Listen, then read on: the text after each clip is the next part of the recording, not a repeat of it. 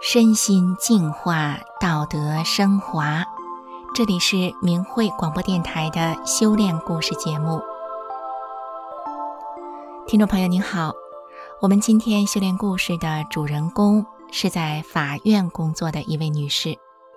虽然她事业有成，在外人看来风风光光的，可是婚姻却遭遇了不幸，丈夫有外遇而离婚了，而且祸不单行。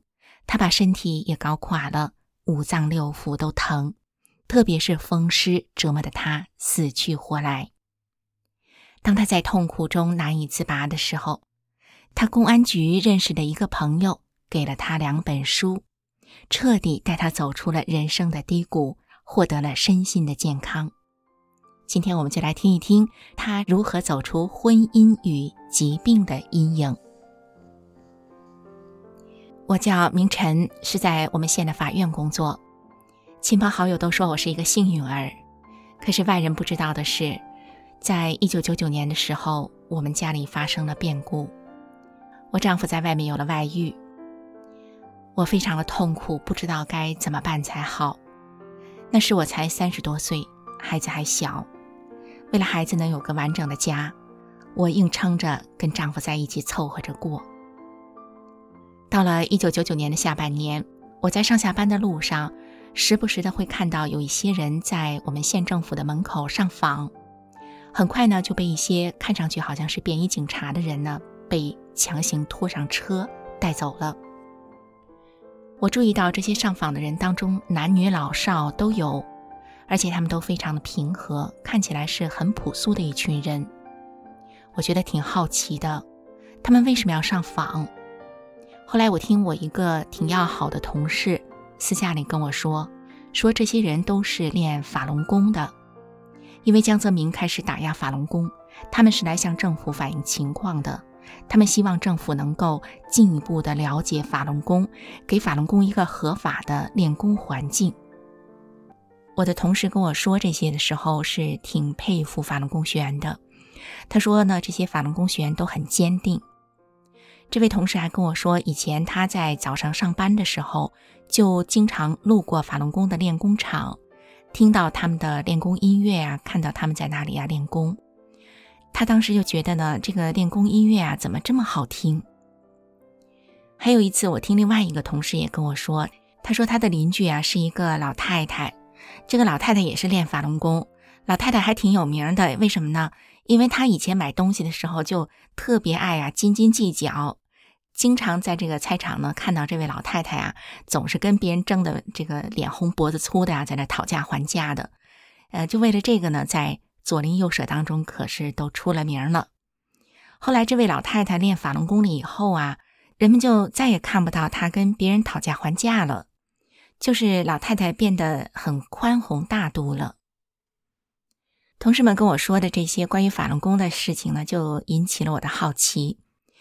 当时我挺不解的，因为从那个时候是九九年的夏天嘛，电视上那是每天都在就是轮番的说这个法轮功怎么怎么不好哈。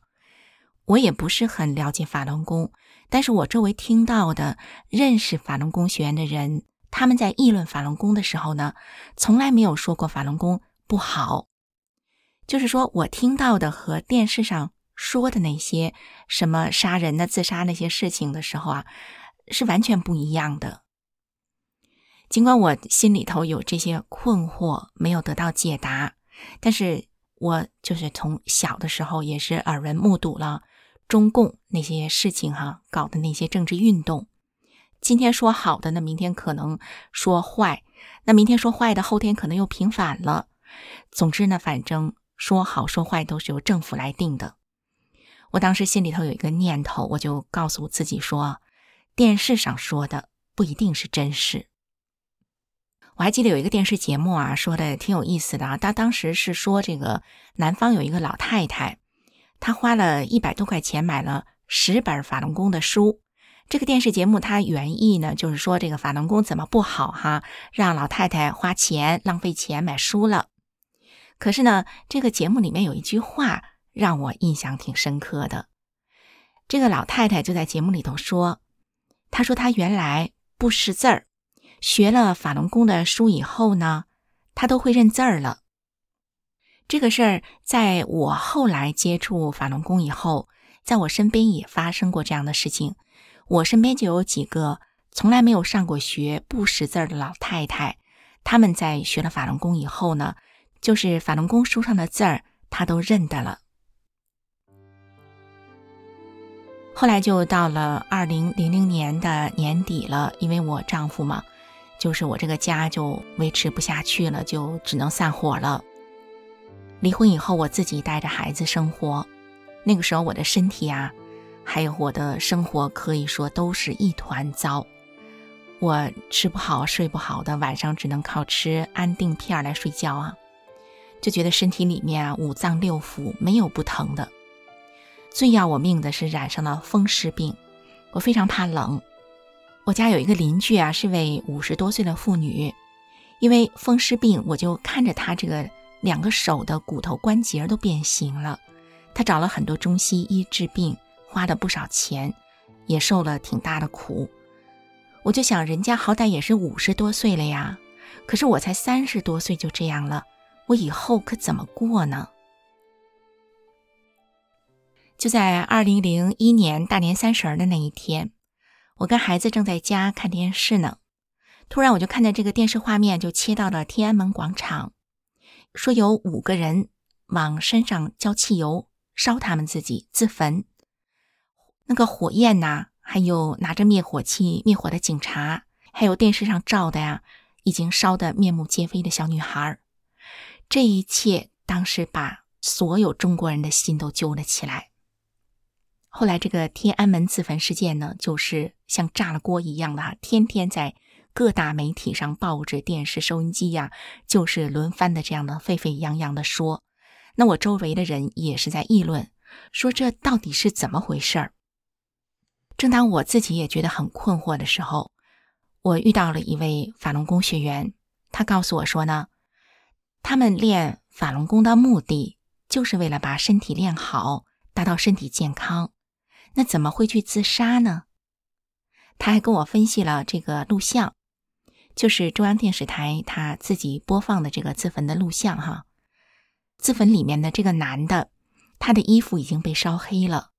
可是你如果看他这个两腿之间呢，有一个塑料瓶子，这个塑料瓶子里面是装着汽油的，这是按照这个电视的说法哈，里面是装着汽油的。那这么一个塑料瓶子装汽油的，它怎么就没有被烧呢？还是完好无损的呢？那电视上说这个小女孩也是被烧的不成样子了，做手术了。可是，在做手术以后的第四天去采访她的时候。小女孩就可以唱歌了，她是做的气管切开手术啊，她怎么可能做了四天以后就可以唱歌、可以说话呢？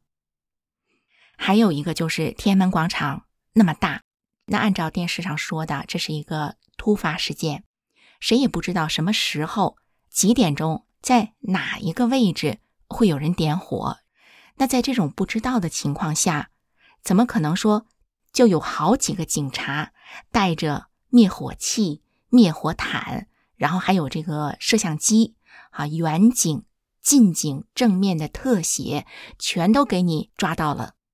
这一切呢，都是在一分半到两分钟之间完成的。警察已经用灭火器和灭火毯把这个火给灭了。而且呢，他说法轮功的书上也是白纸黑字的写着了，自杀是有罪的。我听了这位法轮功学员跟我讲的以后，我一下我就明白了，这个自焚那就是政府搞的，他搞了，他知道什么时候要点火，他去派了警察在那守着，摄像机在那守着。那政府为什么要下这么大的力气搞这个事情？其实这更引起了我对法轮功的好奇，我更想知道法轮功到底说的是什么。我就想起有人跟我说呢。我们这个公安局有一个人，他在查缴法轮功的书时呢，他自己呀私藏了两本儿。这个公安局的人呢，正巧我也认识，我就去找他了。我就跟他说：“我说，你看我也离婚了，我现在身体也挺糟糕的，呃，脾气也不好。我听人家说呢，看法轮功的书啊，不爱生气，练功身体也会好。我想看看这个书上到底是怎么说的。”这个公安局的人也挺同情我的哈，他就把这两本书就借给我了。这两本书，一本就是《法轮功》，一本就是《转法轮》。拿到书以后，我在晚上睡不着觉，我就起床看书。书上有这个练功的动作，我就按照这个书上描述的怎么练功啊，还有这个照片儿，来自己呀这个慢慢的揣摩该怎么样做这个动作。可是到底我还是看的迷迷糊糊的嘛哈，我就。跑到我这个附近有一位练法轮功的大姐家，我就跟她说：“我说，我想看一下你们这个功啊，这个动作是什么样子的。”当时我还留了一个心眼儿，因为我是在政府部门工作嘛，我为了保护我自己，我就没有跟大姐说我想学法轮功，我就想说呢，我想看看你们这功是什么样子的。大姐呢就给我示范了一下，于是我心里啊就有数了，知道这个功呢怎么比划，怎么练。这样呢，我就一个人琢磨着就开始练。刚开始打坐的时候啊，这个双盘嘛，两条腿双盘打坐，我只能打个十五分钟，然后这个腿啊就是麻麻的。可是腿虽然是麻，打完坐一躺下来睡觉啊，可是睡得很香。我的身体就这样一天天的康复了。之后我的一些毛病啊，我以前玩牌，后来也不玩了，还有我的一些不良嗜好啊，也都。不想他了，都放弃了。我身体上的毛病呢，也都逐渐的消失了。法轮功的《转法轮》这本书里面呢，是要求弟子做到打不还手，骂不还口。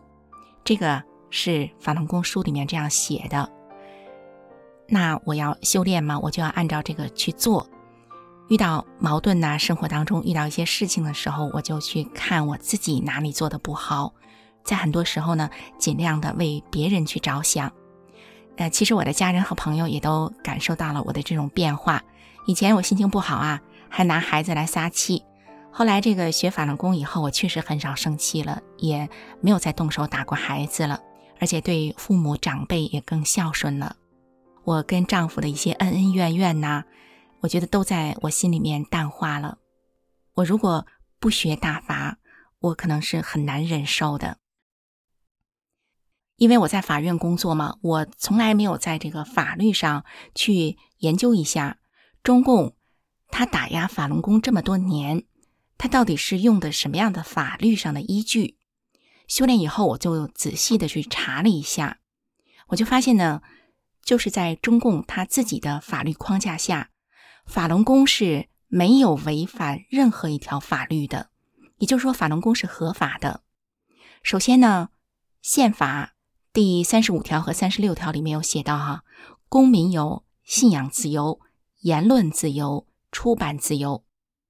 在法庭上呢，给法轮功学员定罪，很多的都是用的这么一条，说是啊某某法轮功学员触犯了刑法第三百条，说这个破坏了国家法律法规实施了，可是却又找不出说呢法轮功的行为给什么人、什么财产造成了什么样的伤害。与损坏，破坏了什么样的法律实施？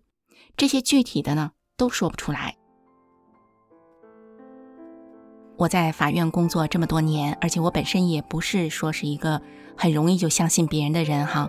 我真的是一步一步啊，从我亲眼所见，从我亲身的体会，我自己去查这个法律哈，整个的这个过程，使我到现在内心里相信法轮功好。这真的是经过了一个很长的一个过程的。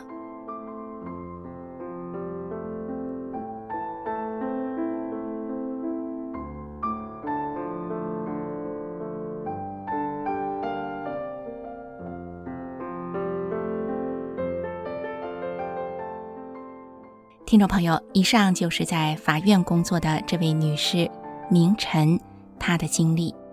今天我们的修炼故事就讲到这里。谢谢您的收听。